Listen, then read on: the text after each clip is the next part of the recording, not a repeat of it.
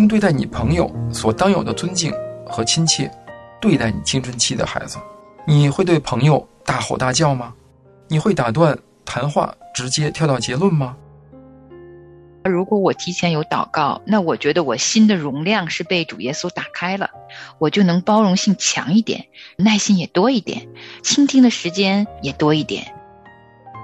我们两个就会马上把手机放下，把电脑放下，眼睁睁的看着过来啊，要跟我们说话？来，有什么事儿啊？欢迎收听《亲情不断电》，青春期的祝福。亲情的家人们好，我是安好，欢迎大家收听我们今天的青春期的祝福。大家好，我是程明，欢迎大家收听青春期的祝福。各位好，我是日新，很高兴又跟大家见面了。嗯，大家好，我是梦圆，欢迎您收听我们今天的节目。嗯，我们很久没这么热闹了，今天我们四位啊又聚齐了，跟大家来分享啊我们今天的话题。我们在上一期啊，我们跟大家分享了倾听青春期孩子技巧中的前两个，不知道大家能否回忆起来啊？这两个呢，一个是回馈你所听到的，第二个呢是用发问的方式来澄清问题。我们要理解和知道，我们向孩子发问的时候，问孩子一些问题的时候呢，最好呢能够问一些有同理心的问题，要从孩子的谈话中啊。听到他们的感情，如果青少年的孩子感到了被同情、被理解、被关怀，他们才可能愿意跟我们继续来谈下去。对的，今天呢，继续和大家分享下边的三个倾听的技巧，那就是用眼睛来倾听，用心来倾听，还有用礼貌的态度来倾听。是。首先呢，我们就来听一听罗德盖奇在《天天为青春期孩子祷告》一书中为我们总结的这部分的要点：倾听的技巧二。倾听的技巧二，我们继续来探讨能帮助你倾听青春期孩子的技巧。第三，用你的眼睛倾听，注意你青春期孩子的肢体语言。我多次听说过这种理论，也就是在沟通的时候，只有百分之七是用言语进行表达，其余的都是由说话者的肢体表达出来。你青春期的孩子在说话的时候，姿势非常紧张，比如跺脚、握拳头吗？他的态度是萎靡不振，还是精神奕奕呢？他把手抱在胸前，还是在空中舞动呢？他的呼吸。短浅急促，还是沉重缓慢呢？他说话的口吻如何？是气愤、挖苦、不正经、和善？如果你能够静心的观察，你会听到比他嘴巴所说更多的东西。第四，当孩子想交谈的时候，要留心倾听。每个父母都知道，青春期孩子总是喜欢挑你最不方便的时候和你谈话。仿佛有一个奇怪的机制，青少年的嘴巴在深夜的时刻会打开。也许是你女儿约会回来，想和你分享约会的种种经历，或者是你的儿子在熬夜看电视。请记住，他们想谈话，是因为他们想问你一些问题。这是最重要的时刻，父母应该放下手中的一切事情，和他们谈一谈。总有一天，你可以不受干扰。一觉睡到天亮，但是千万别错过这些可以互相回应和充电的宝贵时刻。如果你能认识到你专一的关怀对你青春期的孩子有多么重要的时候，请珍惜这些难得的时刻。第五点，用礼貌的态度倾听，用对待你朋友所当有的尊敬和亲切对待你青春期的孩子。你会对朋友大吼大叫吗？你会打断谈话，直接跳到结论吗？还是你跟你朋友会不加思索给出忠告吗？你会很快就出声斥责他们吗？请在态度上显出你对孩子的尊重。和你青春期的孩子谈话的时候，不要太匆匆忙忙。你问问题的时候，要给你的孩子时间来回答你。大多数的父母不知道以下这个事实：青少年这个时候的心理发展神速，但是他们的沟通能力却有所下降。青少年常常需要寻找正确的字来说话，他们需要经过一番努力，才能够把想法转成语言。他们很容易用错字儿，而导致无法正确表达他们的思想。有一天晚上，我正在给一个青少年进行咨询，最后，他摇了摇头说道：“罗尼，我真的希望我的父母能够懂我的心，给你青春期孩子足够的空间和时间，来思考他们想说的话，除非在回应谈话，否则，不要试着替你的孩子说话，而是要尝试用澄清问题的方式去提问。”比如，你是在说什么什么吗？那在今天的作者的分享中啊，实际上呢，作者一再的强调，我们倾听的时候呢，要用眼睛倾听，用心倾听，用礼貌的态度来倾听。那回想我们在倾听自己孩子的时候，我们是不是做到了有眼有心有礼貌呢？那作者的分享又给我们带来怎样的提醒呢？我们要在节目中呢跟大家来分享一下。实际上，神创造我们只有两个耳朵哈，按理说两个耳朵倾听就可以，但实际上要想更好的去倾听自己的啊青春期的孩子，他们的这种跟你的沟通、跟你的交流，我觉得应该是动用更多的呃身体的部分。你像这回他们说到眼睛，然后真正用留心的方式，用一个什么样的态度去倾听？我觉得很多时候家长包括自己跟别人在说话的时候，可能会动用比较多的这个器官去沟通。你比如说跟自己的那个上司去沟通的时候，肯定是想尽心思啊，怎么能够啊把上司的话听懂，把他交交的这个工作和任务听懂，怎么更好的去。啊，迎合他的这个现在的这种说话的状态，但是跟自己孩子的时候，可能就没有这么多的这么多的心情，没有这么多的功夫去真正的去把身体的各个部分调动起来。你像我，呃，以前我的工作呢，实际上做的是这个市场研究。我们市场研究里边呢，实际经常会邀请很多的我们的消费者。比如说你是开车的，你是这个使用某一款这个呃洗发水的，你使用某一款这个手机的消费者，我们会把他请过来，跟他面对面的交谈，有一对一的，也有这个一对多的。我呢就会作为主持人去跟这些人去聊天，知道他们使用产品的经历，知道他们使用产品的原因，以及产品需要改进的地方。那么这个时候呢，我就会很注意跟我交谈的这些消费者他们的肢体语言，因为很多时候他们的肢体语言更多的比他们说的话可能还重要。这也跟咱们中国的这种传统的文化相关，就是说我说的是代表我的意思，但我不是所有的意思我都说出来。你要自己去体会一些，可能或者我用肢体表达出来，或者说我用别的方式向你沟通。所以说你要了解人的肢体语言。所以我。在工作过程中，我会很多的去主动的观察别人的肢体语言，但是跟孩子的时候，真的很疏忽，很疏忽的，所以这方面我觉得应该有很大的改进的空间。我非常认同，确实是需要调动我们全身心的力量来好好倾听。倾听真的好难好难，特别是在还没他们跟他们对话之前啊，自己的情绪已经先被 挑旺起来了，满心都是火气。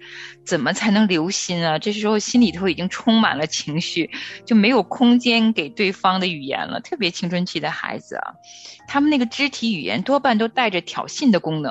嗯，就是有时候我会觉得不看着他，我还能听进去；我要看着他们，哇，从头发的长度到衣服的颜色，到那个眼神儿，我看着我这个心中的火就越来越大，越来越旺。所以我觉得他真的是挑战我们父母啊，在这个时候要怎么样能够特别亲切的 啊，然后呢还能关注到他整个的身体语言，你还不要生气，这个时候你才能够留心听。反正我觉着对我来说是挺难的，很多时候我还没对话之前，我都想跟他说，把你这个上衣换了，再来下来跟我对话，因为有时候他们选的那个衣服啊，就是不是我喜欢的那种。那当然我知道青春期的孩子嘛。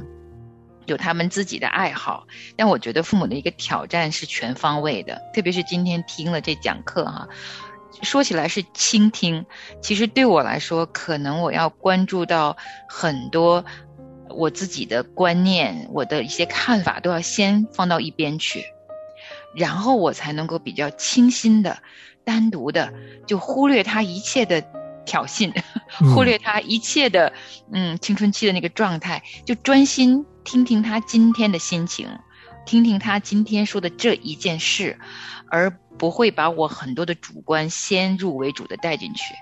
所以我真心是觉得，嗯，挺不容易的。但但我愿意好好提醒自己啊，用眼睛，用我的心，包括我这个礼貌的态度，其实真的挺不容易的。父母们加油！嗯，我觉得听完了日新和梦魇的分享呢。两位都说出了这样的一个困惑啊，与其说是倾听，不如说是修心哈，修我们父母的这个心，能够更安静的，然后能够更有耐心的倾听孩子说话，更重要的是能够包容他们在我们面前看不过去的这些举动。我觉得这个挑战确实是不小。对。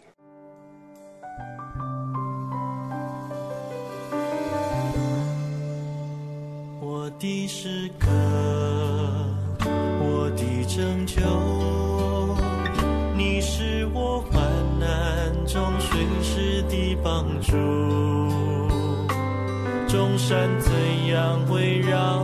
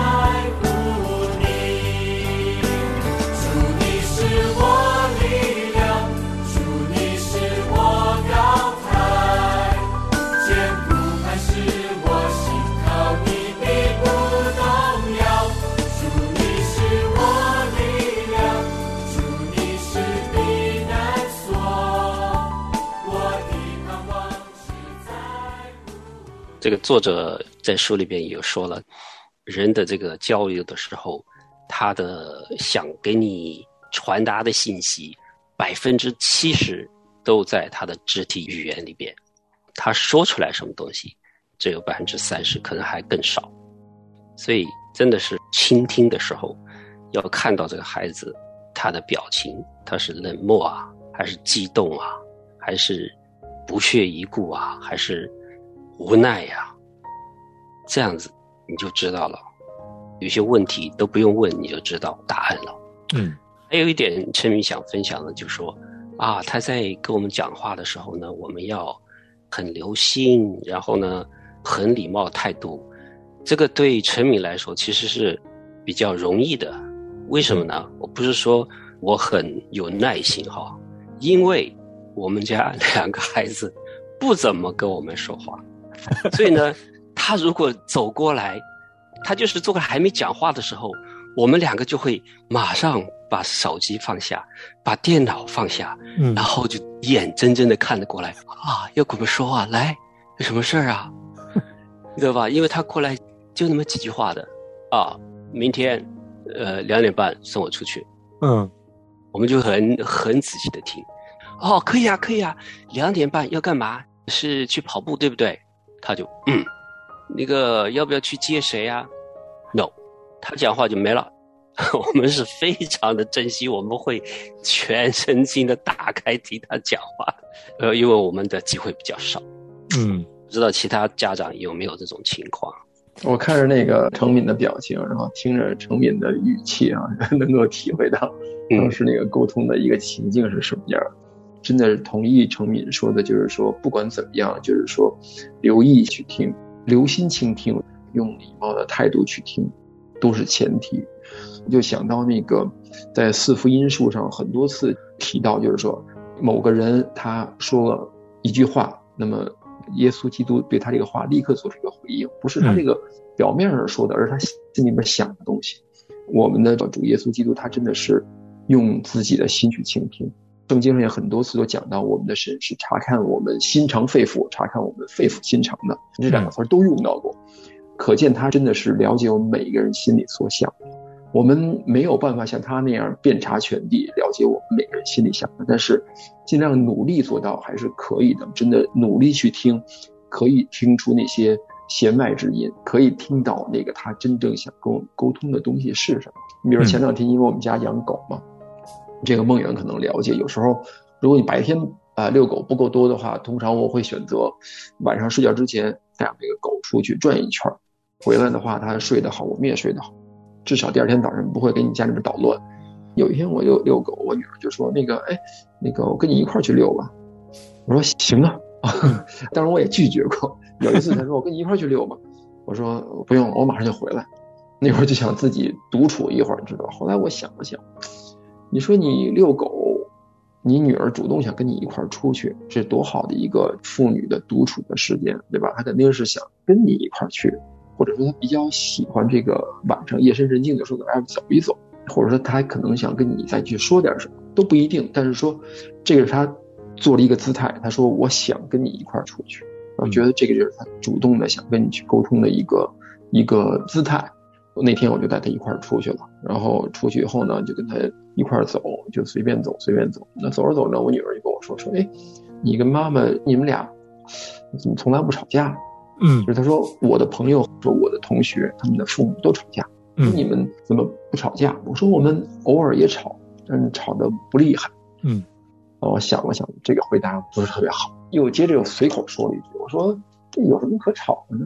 后来想想这么说也不造就人，嗯想了一会儿，我就跟他说：“我说那个这样，我说女儿，你说两个人啊，要想吵架少，要想过得比较高兴，那就是说，作为其中一方，就多替另外一方想一想，就多替另外一方稍微多做一点，这两个人就不太可能吵。所以我就就尝试着把咱们的信仰里边的东西跟我女儿沟通，就尽量尝试着跟她讲一讲。我觉得这种机会很好。”独处的机会，而且是他自己主动创造的。我们做父母的就要把自己所信的，用这种温柔、诚实的方式去跟自己的女儿讲出来，变成他的这个一部分。至少这不是一个坏的见证，让他能够对自己的未来，跟别人怎么沟通，跟自己的朋友，跟自己未来的老公怎么沟通，我觉得都是一个比较好的一个借鉴。嗯嗯，我觉得太难得了，哇！就还有孩子说，我可不可以跟你一起去啊？我们都是拉着他，跟我们一起去去散步，要不要？不要。然后我们要强制的到周末的时候，强制的你什么都不能做，跟我们一起去，一定要去。还有糖衣炮弹，我们去那个麦当劳，给你买好吃的，给你买冰淇淋，要要贿赂一下的啊、好吧，好吧，好吧，跟你去吧。我觉得陈美秀，你们家是少了一条狗，对呀、我赶快养一条狗，然后创造一些机会。开个玩笑了，我不知道是不是真的跟狗有关系哈、因为我们家的这个每个周六哈、是确实有一个家庭活动的，呃，就是两个孩子要跟我一起，我们要找一个比较呃野外一点的林子啊，去遛狗。平常只是遛狗就是十几分钟嘛，但是周六只要天气许可，我们至少会在林子里走四十五分钟到一个小时吧。那那个就是我们母子三人一起跟狗一起 最快乐享受大自然的时光，那也是我可以留心听他们说话的时候，啊，然后我很喜欢这一段时光。那我觉得每一个家庭可能都不一样，那。如果呃能够有机会的时候，就是他还愿意的时候啊，我真的是特别要再次多一点鼓励给日新弟兄和你的太太啊。我觉得你的女儿挺好的，她愿意跟你在一起的时候，下一次可能你要主动邀请她，别等到她来问你，就是。其实真的，青春期的孩子，我有一段时间也有一个小误区，但这一点上我要特别特别感谢神，因为要制作节目的缘故，所以经常要读一些资料。很多资料都说哈，其实青春期的孩子，他们虽然很叛逆，有时候从外表上面好像很拽，然后又有时候好像就是整个人就是好像趾高气扬的样子哈，会让我们看着生气。但他们的内心啊，其实很小心翼翼在探索很多东西，然后他们对很多东西其实也是充满了一些惧怕和恐惧的，比如说两性关系啊，比如说朋友之间啊，比如说学业上的压。力，未来我要做什么呀？甚至于，如果他们再深入一点点去了解社会的时候，发现整个社会是一个庞大的一个他们完全不熟悉的一个世界，这个世界是怎么运转的？他们其实有非常多的好奇，加上一些压力的。当然，这些都混在一起。那如果有机会，大多数青少年，啊，是愿意听一听一个长辈给他们一些建议的。当然，如果最好，这就是身边的父母了。当然，倾听之前，这是我今天特别想分享的。可能就是有一些时候是毫无预警，他们来找我们说话啊。但也有一些时候是我知道啊，我预见到，比如说像我们家这种家庭习惯是周末的时候会一起外出。那我其实我知道，快接近周六的时候，我在周五的晚上，我们父母们就一定要有个祷告，就是预备我们父母的心过周末了。这个祷告要提前做。准备好自己的身心灵，再跟着孩子出去。就是当我们有这种呃心情是静下来了，能够比较安稳，在耶稣里面比较安稳的那种真正的平安啊，放下内心的一些对生活的琐事的挂虑，在这种比较安静的情况下，比较容易享受跟孩子的谈话。像我哈，如果我提前有祷告，那我觉得我心的容量是被主耶稣打开了。就拓宽了一些，我就能包容性强一点，然后耐心也多一点，然后倾听的时间也多一点。就是我可以勒住我的舌头，不要那么快的给出答案，也不要那么快的责备，啊，竖起耳朵来，快快的听，慢慢的给答案。这些都是在我知道我要跟孩子对话之前的一个晚上，啊，需要在主耶稣面前安安静静祷告的。真的是这样，我很同意梦魇说。最后，我要鼓励成敏一下，这跟你家有狗没狗其实没有太大的关系，因为跟你们很熟悉。呃，你的儿子小的时候我也看过他在教会里，非常非常可爱的。我知道他们啊，其实是一无所缺。所以呢，你们就安心，也不用在他们风调雨顺的时候特别挂虑他们是否跟你们说话。其实你们是了解你们的小孩的，对于他们的朋友，对于他们的学业，对于他们呃很多的想法，其实你们是知道的。因为有些男孩子他确实是在青春期的时候不言不语的，可能有些女孩子也是这样。我见过挺多父母特别担心。啊，但其实就是这么短短的几年，你挺过去了，然后他们进入未来的生活当中出现一些大的问题的时候，我相信你的孩子还会来问你，因为程敏家的家庭教育是在小的时候特别多，他们夫妻投入了非常多非常多的时间，他们并不是被忽略的长大的，而是被满满的爱滋润着长大的孩子，在这一段时间，他们就是想要点自由，就把这自由给他们，过了这段自由期会。慢慢好起来的，不用太挂虑。对，谢谢梦远的鼓励。他们的心理是没有什么问题。每个孩子不一样，特别是男孩哈，他是在成长的阶段，他就是要有他自己的私人的空间。因为我们做的有时候会过掉，对他们的所有的生活的琐事，包括他们的呃隐私的东西，全部都知道。然后，因为我们就待在家里嘛，所以里里外外的啥都要知道，啥都要问。他们可能就是想挣脱这个空间，虽然这个是很温暖、很温暖，但是他们想尝试自己要一块空间，所以其实要等待，给他有他自己的隐私，他不愿意说的，我们就尽量不问了。现在就是克制自己的好奇的心。每个孩子都需要一块叫自留地吧，对吧？对我女儿也一样，她也是希望自己的事情都处理完了，这个时候她会腾出功夫跟你说话，这个很正常，觉得成明也不用担心，女孩子也一样。是，那我们今天呢，跟大家就分享到这儿，我们一起来低头祷告。亲爱的阿爸父神，我们满怀感恩的来到你的面前，你从创世之初就拣选了我们。你从母腹之中就知道了我们，你留心听我们的每一个祷告，体察我们的心思意念，你将我们从软弱困难中高举，因为你是我们的父，你的好处从来都不向我们隐藏。主啊，求你怜悯我们，我们在跟孩子相处的过程中，有很多向你悔改和认罪的地方，我们总是以为我们自己很爱孩子。可是，孩子有了各种各样不符合我们心意的言行时，我们却控制不住自己的脾气，时常向孩子发火，甚至有时会掩面不想看自己的孩子。主啊，我们真的是太需要你，求你给我们力量，在你面前回转，让我们学着用眼、用心、用礼貌的态度倾听我们的孩子，能够让我们有一个好的行为在孩子面前。